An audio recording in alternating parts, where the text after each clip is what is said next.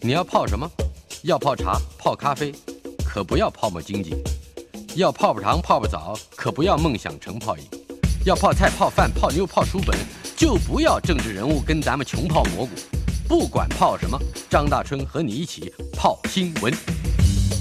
台北 FM 九八点一 News 九八九八新闻台，江滨柳与云之凡这两位暗恋桃花源里的暗恋的主角。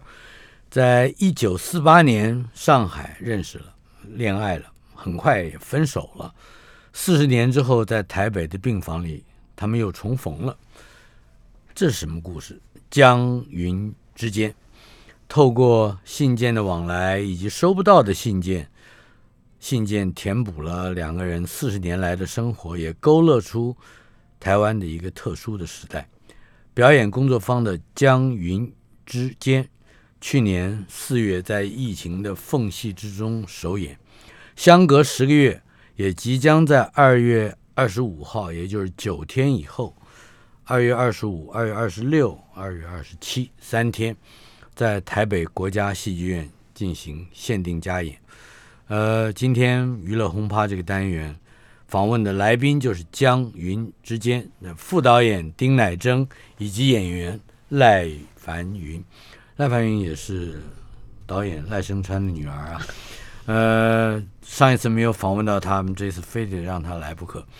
嗯，表演工作坊江云之源二零二二年台北国家戏剧院限定加演。嗯，再重复一次：二月二十五号星期五，二月二十六号星期六，二月二十七号星期天。呃，二月二十五号跟二月二十六号都是晚上七点半有一场，二月二十七号下午。两点半有一场。首先，先请丁乃真，乃真四姐是吧？对呀，大家都叫我四姐，你也可以叫我四姐。呃，为我们介绍一下这个戏的一个基本的背景，以及嗯，它的故事的形成。江云之间，当然刚刚已经说了，就是江滨柳跟云之凡两个人的故事。如果观众朋友啊有看过《暗恋桃花源》，嗯，呃，在暗恋的部分，大家大概已经知道江滨柳跟云之凡这一对世纪恋人，在啊相爱之后，很快的他们就啊因为整个大局势。的变化，所以两个人被迫分手。这一分手，四十年没有见到面。然后在暗恋这一出戏里面，是呃第一场戏就是他们两个人在上海，上海见面。然后接着就分开了，然后最后一场戏就看到他们两个人四十年之后在台北的一个医院病房里面重逢。那么，呃，赖声川呃赖导演他很多年以来，他一直希望能够有一出戏是能够去把那个。江滨柳跟云之凡在这四十年之间到底发生了什么事？能够把这样子的一出戏整理出来，因为赖赖导演自己也说过，他说太多人去问他了，说到底啊，后来怎么回事？后来怎么样？他们两个人之间到底是怎么样子？所以呃，终于他把这个江云之间的来来去去把。把它整理出来，然后就做出了江云之间这一出戏。所以这一出戏基本上就是看到江滨柳跟云之凡在他们分手之后，两个人呃互相写给对方的信。那么在这个信里头。呃，横跨了四十年，这四十年其实从他们的信里头也看到了整个大时代的一个变化。呃，从他们两个人都是各自从一九四九年，然后离开了大陆之后，然后各自用自己的方式来到了台湾，然后在台湾他们各自生根落地，然后虽然那个信互相写给。对方，但是写着写着，其实也就像写日记一样，啊，等于写给自己了。那么，在在他们的所有的这些信件的往来之中，我们在信里面就会看到他们自己各自怎么样子的找到了他们自己各自在台北的生活。啊，所以那个大春，你看过这个戏吗？去年对不对？所以，所以它基本上其实像一个像一个缩写。怎么讲？呃，把整个四十年缩影，呃，缩影啊，在这个舞台上面。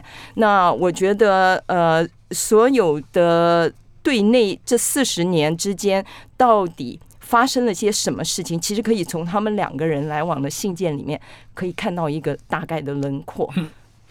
这就让我开不不得不要调转我的访问的顺序。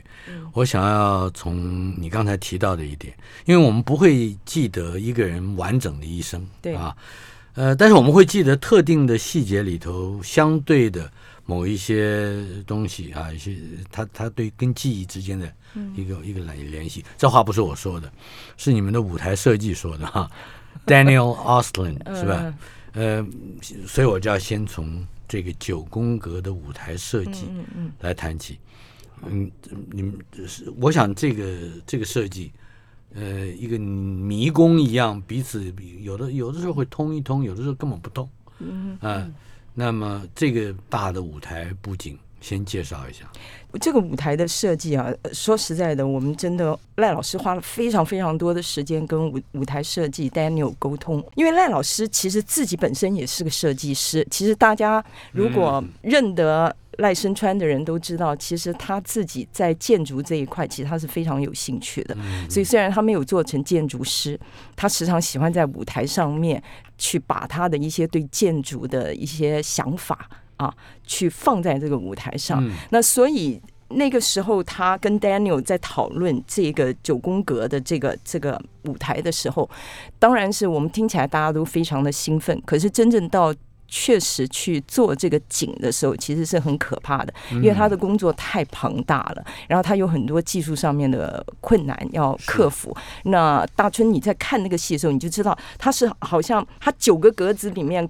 起起落落的，一下打开这里，一下打开那里，然后演员在，我们都说啊，演其实我们应该有人在后台拿个手机去拍，看演员在后台，那是另一出戏，因为演员不但要在跑这个九宫格啊，跑的非常的呃慌张，密室逃脱，然后呢，他们还要换装，因为很多演员都是兼演非常多的角色，是。所以呢，那整个的后台其实非常的热闹的。所以我们有的时候都说是应该拿一个手机，就是把那个后台拍下来，然后再把它弄成 一个纪录片给大家看。那就是另外一个创作，那是另外一个。作品了。你既然提到了演员，嗯我们在场就有一位演员啊，对赖凡云是导演赖声川的女儿，你是演员，可以谈一谈你在《江云之间》里面所扮演的角色。我扮演了一个让我自己一开始是很不熟悉，就是我对这样的一个角色是很不熟悉。她叫小姑，她是一个上海的一个，等于是在菜市场里头混，对，混出来的。然后，然后要讲上海话这些，反正就是从头学。但是呢，这个角色我觉得非常有有意思，因为她是一个很热心，然后非常大草根性的对人，然后挺大气的，然后就是江滨柳的一个好朋友，是，等于是男主角的一个好朋友，跟男主角一起逃难，就是横跨海洋这样子到了台湾。然后他反正这个角色呢，我觉得非常有意思，然后我自己也很喜欢，然后我很觉得很幸运，可以在这个年头碰到一个这样。你以前演小护士 要要来来的 对对对，然后来的过瘾多了。比起哎十五年前，十五年前演小护士 过瘾过瘾，太过瘾了。嗯，对，因为但是这个你还不止演这个角色啊，你还有演导演啊，然后他也有演那个搬椅子的，是是。只是各种角色对。导演那个我等会儿再问。我想先讲讲小姑。对小姑，反正小姑这个角色，我觉得对她是一个孤儿，大家都以为她那个小姑是姑姑，就是呃姑妈的姑，嗯但其实不是，她其实是孤儿儿的的姑嗯对。然后，但她这个东西是后面才露出来的，让大家知道，哦原来她其实也就是一个孤儿，然后嗯就是一个比较江湖，而且不是江湖草根吗？草根草根性强对对对对。是不大容易诠释的一个角色，但是我很喜欢。因为她在传统的不管是舞台剧、电视剧、电影，都不太有具备这样的典型的女孩子啊。对对呃，即使有，那大概也就是一个一个这个，比如说狡猾的或者是很喜剧，或者是什么那种很戏剧夸张喜剧的对这个形象啊。对，呃，不过他很显然的，这是一个很大、很重负担很重的一个演技挑战吧。我我自己是觉得挺挺不容易的，嗯嗯因为一直到从去年去年等于二零二一年我们年初排到四月演，当然有两两个多月、三个月这样子排下来是挺扎实的，但是嗯我觉得其实到现在今年二零二要再重演，我们从这个月开始在排戏，就又找到很多不同的一些差别在哪里？差别啊，我觉得差别在于之前其实还是在跟整个戏要 fit，就是要合在一起。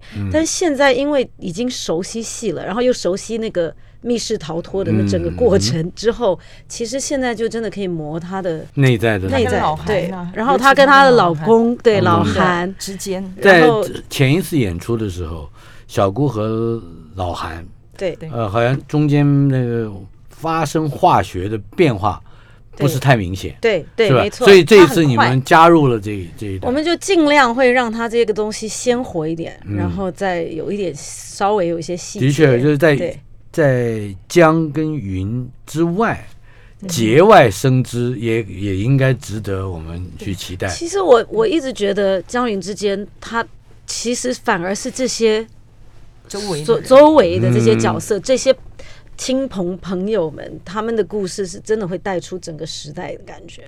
可是嗯赖声川似乎不太愿意放弃所谓的后设啊，呃，于是你就有了另外一个角色，呃，也就是导演。导演嗯，可以介绍一下这个设计吧？这个设计，其实我觉得当时呃，大家都还是有一些许的疑惑，或者是疑问，或者是就是会觉得说，到底江云之间这一出戏里头该不该有该不该有一个导演的这个角色？嗯因为他该不该延续《暗恋桃花源》那个戏嗯，戏里戏戏外戏的那个对，所以可是我觉得作为一个创作者，我想就是呃赖声川导演他觉得要把这个导演还是放进来这个角色，嗯因为要有一种延续性。那我们就觉得也是。就是 我，我们其实到现在说。还是有点不是我跟你讲，嗯。其实那一个啊，要不要有这样子一个戏中戏的这这一个讨论是非常的激烈。嗯，我们在排练场的时候非常的激烈，嗯有有两派不同的，绝对对绝对啊。绝对有两派，就是 对。就是像我们在看看着那个戏啊，就是有一次我们在看他整个戏没有导演这一部分进来的时候，就整个戏就看到那个接着云之凡，然后走进了那个江滨柳的病房，然后接着两个人见了面，然后接着。接着云之凡离开，我跟你讲，看完那边大家都已经你知道哭的都哭成一团了，然后觉得这个戏到此真的就结束了。那后来赖导演当然他作为一个艺术家创作者，创作者，他就后来他就说，现在我就是有导演这个，就是他他觉得呃有这个必要性，再打一拍然，后打一拍反然后，他，做了这件事情的时候，然后接着就有两边非常不同的激烈的反应就开始出来了。嗯然后大家当然也有争吵，也有那个每一个人说我觉得这样，我觉得那样，那个。然后赖赖导演就是看着我们大家，然后到最后我喜决定欢听，我想要听到他反面意见。啊他就是说，他觉得如果没有这个导演，嗯那这两个江金柳跟林志凡根本就不存，不会不会存在，嗯，你根本就那这个戏就不没有了，因为他对他觉得我我就不用我一直这个觉得，我跟你讲，我一直觉得是说啊，我我我觉得在做这，因为我自己也导戏，嗯。我觉得有的时候是这样子，就是说你在导戏，你在做一个决定的时候，其实你会你会看到他是导演，他是如果他了解观众情感上面的连接。他可能会做某一种他不甘心让观众不出戏，啊，有一点，我觉得他就是他喜欢这个悲喜悲喜，然后这样跳，对对。对，因为当时金世杰也来看拍戏，啊。然后也加入战场，然后就大家呢，啊金世杰是不是也反对？他是反对的，然后 然后接着，然后我们大家就是一起在那边，你知道就，但但是我们对这种过程啊，讲句实在话，表演工作坊三十年，就是提到老朋友，像金金世杰呀，呃，当年跟李国李国修、李立群这些人，我们经常是这样子吵来吵去的。如果大家真的有一个录影机在那边放，你就永远看到那个创作的过程。很多时候发生的状况，要不就是死掉。大家就是死气沉沉，没有一个人有电力，嗯要不然就是忽然之间那个火上来了，然后就哇，你知道吵火山成一团，护工。是是是是是，所以这个情况其实我们是很习惯，但是呢，对于可能一些新的新一辈的演员，他们有些会有一点看在旁边看了会有点害怕，嗯。有点紧张我觉得他们那现在他天有点们是不是在吵架？咦，现在他们到底是？嗯 但是我们自己老一辈这些是很习惯这一类的是。这种对。呃 brainstorming，没错没错没错，呃，但是这个戏要在一个带有怀旧或者是嗯忆旧的氛围之下在进行，可是新的一突然出现了一个导演，也就是樊云这个角色，呃，你你那你怎么去掌握这一个可能是虚构中更近一层的虚构角色？他可能不见得要展现他的内在，嗯但是他到底在功能性之外还有什么样剧场上的意义？我我真的，我其实当时也是冒着冷汗 在在去接这个这一个角色，就是这个嗯导演这个。其实我自己你还要立刻从小姑跑跑出来，对，对对然后再回到小姑，嗯就是其实是不容易啦。那个，因为我真的，我当时自己也会觉得说，到底这个东西出来，嗯，他会不会就把前面所有东西就推翻，就有点会不哦。会我会把所有前面的东西都毁掉了，你知道吗？刚观众刚刚看了一个半小时，有一点冒险哈。就很冒险，对。然后我其实想很害怕问大春，你自己的决定会是什么？如果如果是你。我是我会让这个嗯导演啊啊，再说少一点的话，嗯。然后也会让他嗯、呃多做一点表情，那啊就是可能他会反而会让人觉得他是似有不不若无的这这种存在。嗯嗯，嗯，所以但是你但你会让他支持有导演导演这这他不然他怎么跟暗暗恋桃花源哦产生一个脉络呢？对，啊你知道这个就是一个关键性的东西，因为因为像当然有有可能我的话，嗯我会觉得说，他可以跟暗恋没有相关，就好像我我们会告诉观众，因为有些观众很惶恐，就是说我没有看过《暗恋桃花源》，我能来看江云吗？那我们就会觉得说，对啊，你可以来看江云。所以如果你可以来看江云，你可以不要管暗恋，你可以不从来你不知道江滨柳云之凡，你就可以只是来看江云。但是看过暗恋的人，一定心里嗯会觉得说，你知道，哎，少了一个人是吧？那在江云之间的暗暗恋怎么去做连接？嗯。这样子，所以，所以我觉得我那天也碰到一个朋友，他也跟我在提，他说嗯。他们自己有一个圈圈，后来看完这出戏，引起了极大的互相的在那边争辩。也是也是对这个决定其实那个导演的角色，你记不记得一开始我们找了很多种，对，嗯。很多种，我们诠释了各种。哦。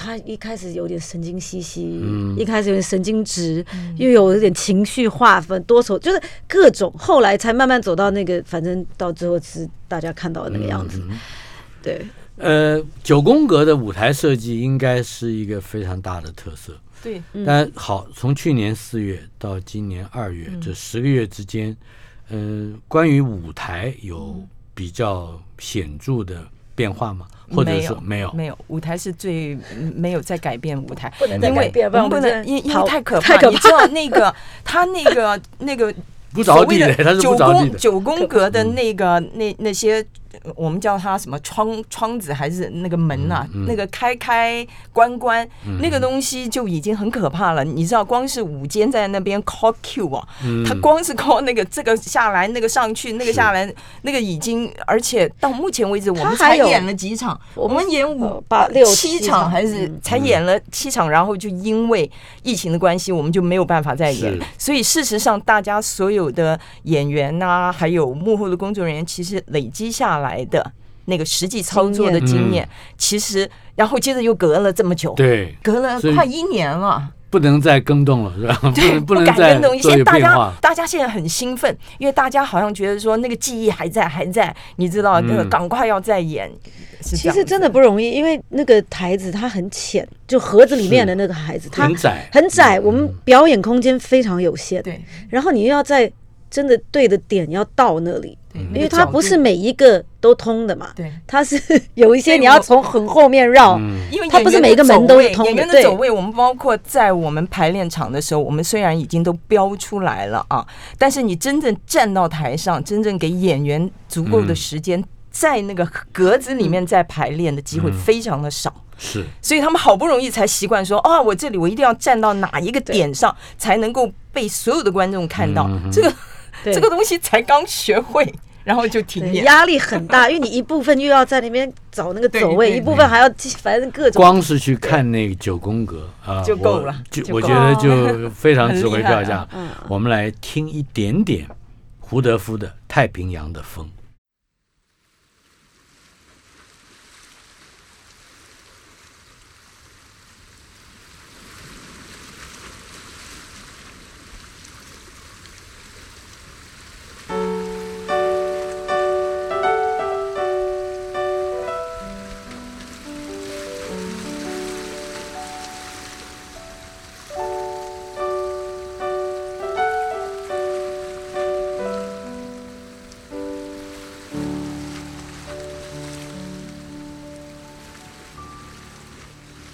最早的一件衣裳，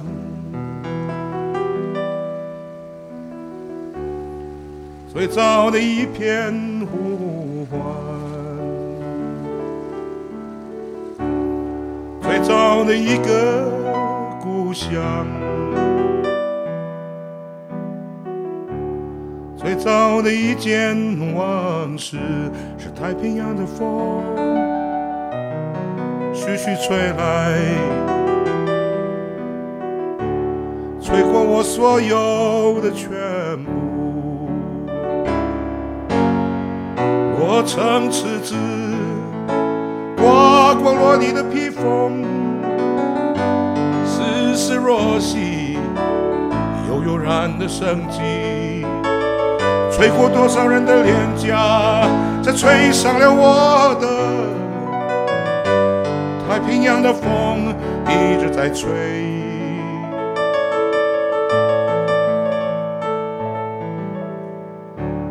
最早世界的感觉，最早感觉的世界，无影婆娑，这辽阔无际的海洋。落花动在千古的风台和平野，吹上山，吹落山，吹起那美丽的山谷。太平洋的风一直在吹，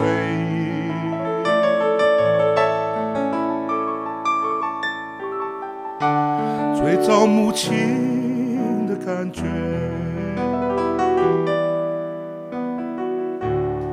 最早的一份决心，吹动无数的孤儿船帆，引进了宁静的港湾，穿梭在美丽的海峡上，涌上延绵无穷的海岸。吹着你，吹着我，吹生命草原的歌谣，太平洋的风。一直在吹，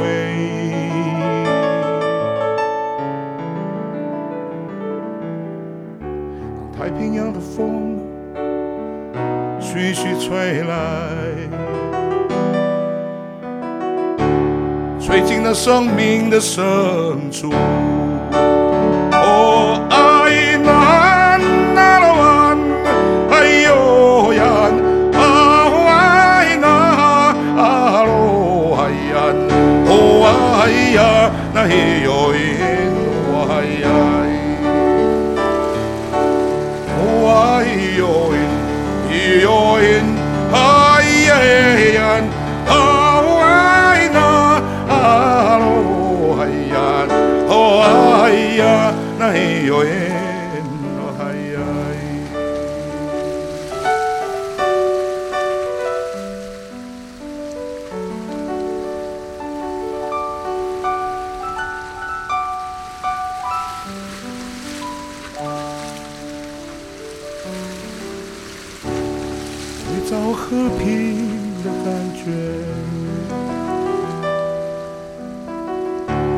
最早感觉的和平。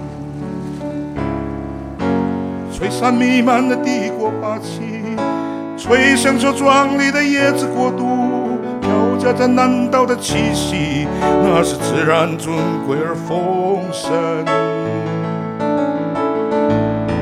吹落斑斑的帝国旗帜，吹响着我们的槟榔树叶，太平洋的风一直在吹。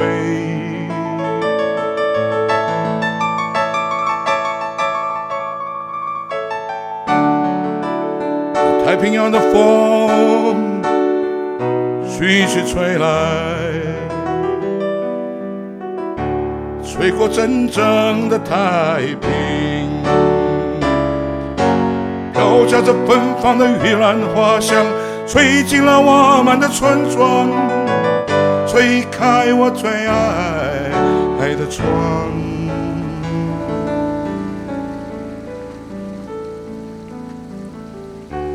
太平洋的风徐徐吹来，吹过真正的太平。那太平洋的风吹来，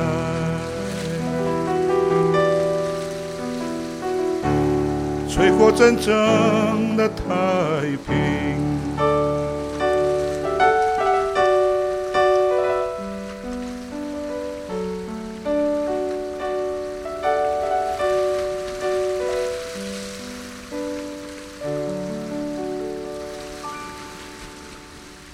最早的一片感觉，最早的一片世界。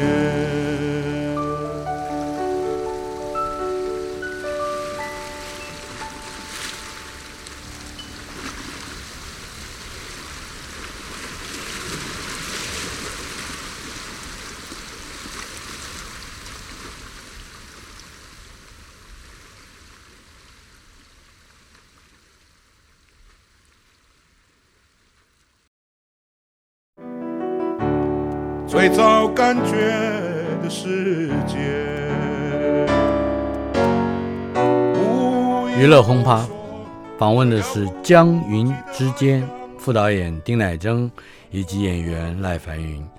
表演工作坊二零二二年在台北国家戏剧院限定加演的这一出《江云之间》，就是在二月二十五号、二十六号、二十七号国家剧院限定加演。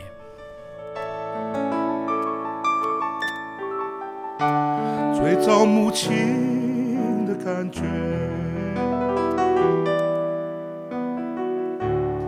最早的一份决心，吹动无数的孤儿船帆，引进了宁静的港湾，穿梭在美丽的海峡上，涌上延绵无。您听到的是太平洋的风，胡德夫。在江云之间也有非常惊人的表现，呃，大家都担心他会不会掉下来啊，从那个九宫格上，可是他稳稳的，呃，随手就撒出一把音符，敲在钢琴键上，呃，为我们带来嗯每演演出一遍都不一样的听觉感受，呃，来珍，嗯，谈谈胡德夫胡老师是吧？胡老师，呃，我。我其实也是这一次合作真正第一次见到他本人。他一到那个现场来，太可爱了，因为他知道我们要演，因为有很多演员都是像允云啊或者再年轻的啊。然后，但是因为在这出戏里面要扮演很多从大陆过来的一些外省人，那所以有几场戏，比如说他们大家在很吵闹的时候，他们就必须要有一些方言出现。嗯，结果胡老师呢就说这些方言我都最会了，我教你们。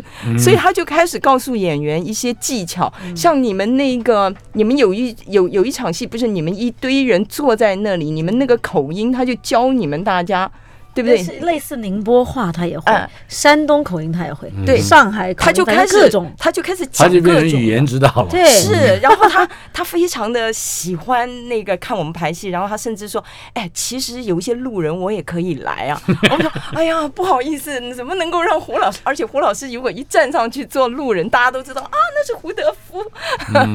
所以他他整个在排练的过程里面非常的可爱。那当然，我们也第一次因为跟他合作啊，那通常我。我们已经知道他都是 freestyle，就是他一唱起来的时候，那但是因为我们每一个戏到他，因为他有台词的，嗯，那他这个台词里头呢，就变成那我的一小部分的工作，其实就是开始跟他对词。那当然你要稳定他的台词吗？对对对，是是希望稳定，希望嗯啊，曾经朝这个希望去走。那到最后，我就开始一张一张的纸写给他，然后告诉他说，大概台。呃，他前面的眼睛大概看到什么东西之后，然后接着他要开始下那个钢琴啊，钢琴嗯。然后接着什么时候啊，他听到哪里，他可能要接话，然后都写在那个纸上面，一张一张的给他，然后让他开始回去可以背嘛，他就他就开始说好好好很好。然后有一天他来，他就他有一阵子他到了我们的排练场，他的眼睛就开始一直红，然后很痒很痒，然后我就很害怕，就是说胡老师，我带你去看眼科医生。他说不用，他说我是来了台北才会这个样，我啊在台东都不会的，那个空气就是不一样。那来到台北这个空气太糟糕了，反正就是一直跟他排戏，排到最后，我们大家就认定了，就是说。就让他自由来去就，是他不还是不背不背，他可以，他背了，他的 improvise 的这这个性格太强了，没有他办法。他背了，但是呢，他在 timing 上面。你是没有办法去跟他说，这里，比如说，我希望你一分钟把这一段话讲完。这个到最后，我们大家就告诉演员说，你们就在侧台，就是随他啊，他什么时候讲完，他如果需要花两分钟讲完，我们就两分钟再走出去，就是这样子。所以这个戏就是你台下看到的，所以从很漂亮。从前一年的四月到今年的二月，这个中间，嗯他有一些在排练上，他现在还没有啊，他还还没有进来还没有进来啊。对，等他哦没有，我我我们接下来的一个礼拜，我们打算的就是，我们开始在排的时候，如果他能够跟他试训，然后开始让他开始进到我们。这个重新回到这个江云之间的空间，嗯，所以可能会用试训的方式先跟他慢慢开始。是。旁边是赖凡云，也是导演赖声川的女儿。呃，在你演演出的好几个不同的角色，我们刚刚已经说过了。嗯呃之外，其他的有非常多这个戏有年轻的演员。嗯，呃，虽然嗯不见得这个呃剧场的观众了，应该说呃能熟悉，可是我们也希望你来为我们介绍一下我们这次的表演表演。对我们这一次其实好几个所谓的中生代年轻演员其实都很棒啊。我们有刘美玉，呃，美玉呢其实是演那个云之凡的 B 怎么怎么说 B 对对，嗯就是他是 B，他等于是反正他们随时会互换，嗯一个在念信的，一个就在演回忆里的，一个在念就是这样互换。然后民谣吕民谣，其实我觉得民谣。大概剧场的观众是知道的，因为他真的是很很棒的一个演员。他就演江滨柳 B，就是嗯随时跟张震会互换，然后一个在念信，一个就在演这样。然后呃，基本上几个这他们几个是不会去换角色的，嗯他们就是演江滨柳林之凡。然后还有李韶杰，韶杰也是很好的一个演员嘛，他他真的是特别好，他也是会演好几个角色。嗯。一下要演云之凡的妹妹，一下要演江滨柳的太太，啊。然后随时要换的，而且到越到后面他是一他还有扫地三秒钟内要换的那一个，然后嗯赶快换个外套又变一个角色，然后路人。对对很多的很多的路人，嗯，他但我我觉得他很就是他要演江滨柳太太是演一个纯粹的台湾人嘛，是。然后要演云之凡妹妹又要演一个云南人，嗯，反正呢就是很很很有意思，我觉得这个，但我不知道观众看不看得出来，观众应该至少在去年的演出，我是看得看得出出来。对，但是不会觉得不会觉得哎奇怪，他到底是没有，云之它差异是凡的妹？妹，很大，差异还是很大啊对。对于方言的设计，除了到底那个方言准不准音准不准 之外，他他运用方言来改变身份，嗯这个是一个，是一个大家都知道剧场钱不够，所以通常演员都要 身兼数职，对几个对。角色。然后我们还有那个今今年加入的陈翔，李陈翔，他也是他他这一次就是要演呃我的爱人，老韩，老韩，他是一个山东人，对。然后呢，他同时又兼具云之凡在台湾的先生、丈夫陈医师，所以他也是一下从山东人变成呃台式日本，对对对对对对，反正很不容易了。还有？呃，权伟翁权伟跟朱佑林，他们其实就是呃演。等于是像，同时也是很好多个角色。朱幼玲他她又要演云之凡的妈妈，但又要演江滨柳的朋友，嗯哼，就是在台湾的教授教授的对夫人，夫人对对，然后翁全伟也是又要演。云之凡追云之凡的裴大哥，然后还要演那个江滨柳的其实教授，我我我插个嘴，全伟翁全伟他演那个从云南过来的裴大哥啊，这个人我我还蛮惊讶，因为全伟他是住在他他在中立长大的，啊。然后中立有一个云南人聚集的一个地方。一，个聚落，对，然后他是从小在那边长大，所以其实他讲的那个云南的那个口音，是我从小听我父母的朋友的那种口音，啊。我觉得很熟悉。是。然后我很惊讶，因为他才自己有那个三十多，生活背他有景他有的，所以他全是那个陪大哥，像个老眷村人。他，非常像，但他才三十多岁，对这很可爱。对，所以他我觉得他还蛮不容易，真的，真的，真的。嗯。然后还有呃，像曾幸玉跟彩绘，他们像林彩绘跟曾幸玉，他们就是扮演非常非常非常重要。对我来讲，没有他们这个戏就是完全就会崩崩塌的一个，因为他们是扮演中间穿梭的邮差的角色。哦，对，没有这两个邮差，就是这个戏就可能难成立。然后还有各种别的角色，这样子，嗯对。我们来听听胡德夫他的另外一首歌《来苏秋斯》。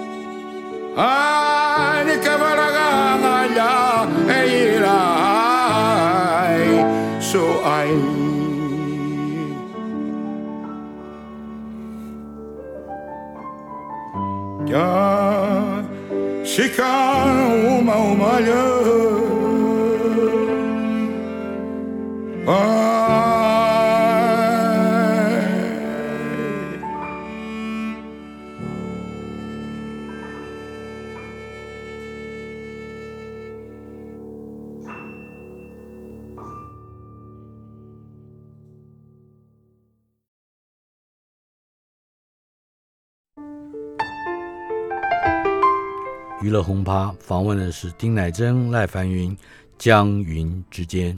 您现在听到的《匆匆》，胡德夫演奏演唱。初看春花红，转眼已成冬。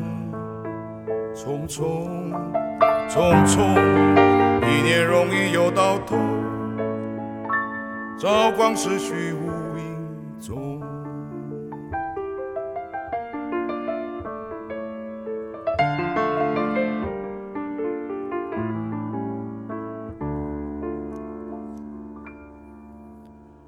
生本有尽，宇宙永无穷。匆匆匆匆，匆促为后人乘凉，要学我们老祖宗。人生啊，就像一条路，一会儿西一会儿东，匆匆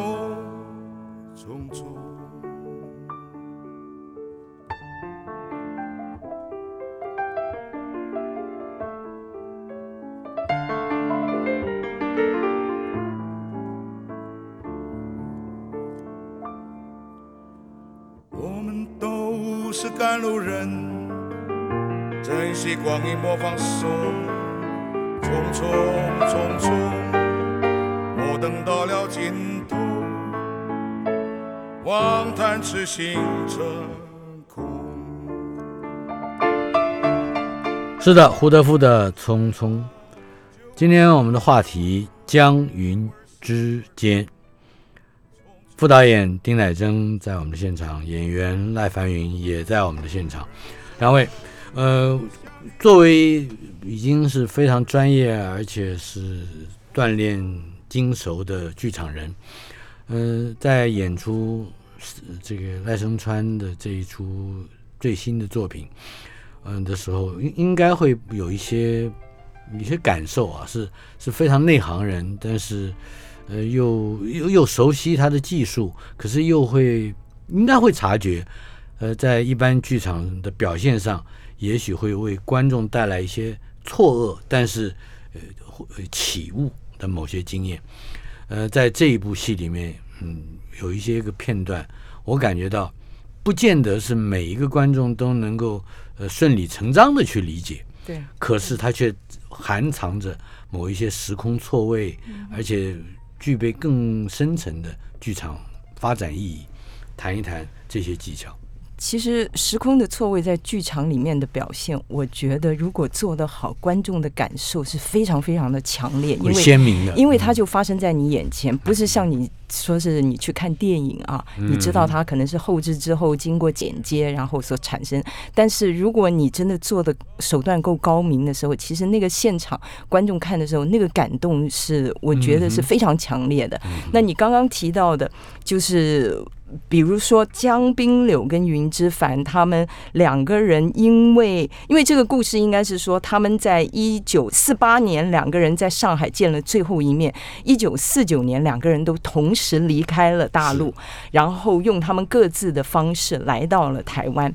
那来到了台湾，当然他们各自不知道对方都已经都嗯都已经来了台湾，嗯然后他们各自在写信的时候，他们就在讲到说他们所经过的一些路程，跟他们经过的一些事情，所以观众就在他们那个信件里面跟着他们在成长。那么。呃，但是呢，虽然观众在坐在那里看，都知道他们来到台北了，但是知道台北就算这么小，结果居然他们都还是没有碰茫茫人海，不见得能错身，对而且能够互相认识，对？，然后呢，一直到有一场戏是很多观众，很多包括我们自己看，我们自己都觉得美的不得了。就是他们两个人都同时有一次到了阳明山，然后。经过在阳明山里面在赏樱花，然后在赏樱花的时候，那整个的那个画面，虽然在这个剧情里面我们并不没有说明他们是不是同一天来到阳明山看樱花，嗯。但是对观众来讲，在他眼前所展现的是江滨柳跟他的朋友，还有云之凡跟他的先生、嗯。啊陈医师两个人都在樱花时期绽放的时期来到了阳明山，是。然后他们在舞台上面，你就看到那整个舞台九宫九宫格。嗯，呈现了那个樱花的是画面，然后接着！接着再从舞台上面洒下了朵朵的樱花片、啊，当然不是真的樱花了。